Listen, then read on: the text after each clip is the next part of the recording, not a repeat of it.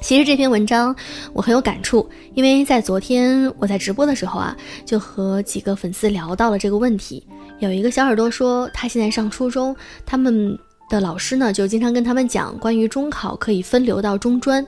嗯，也有很多的诱惑。然后他在想到底要读高中还是读中专。那其实，在我们直播间的时候，也有一些过来人和我一样，嗯，有一些是在上大学的小耳朵，他们就给出了这位中学生一些建议，比如说，还是要踏踏实实的去上一个高中，因为环境会造就出不同的人。那中专的环境我们不能说很差，但是呢，它整体的这个学习氛围还是不如高中要浓厚，所以说，我们都建议他还是好好学习，不要去谈恋爱，先不要分心思，而是要专注于中考，考一所高中。其实我们大多数人都普通，但是在我们普通的生活中，我们把自己该做的事情做好，那我觉得以后你就会有收获。好了，如果你喜欢我的电台，也喜欢我的直播间，我希望你能够在每天晚上九点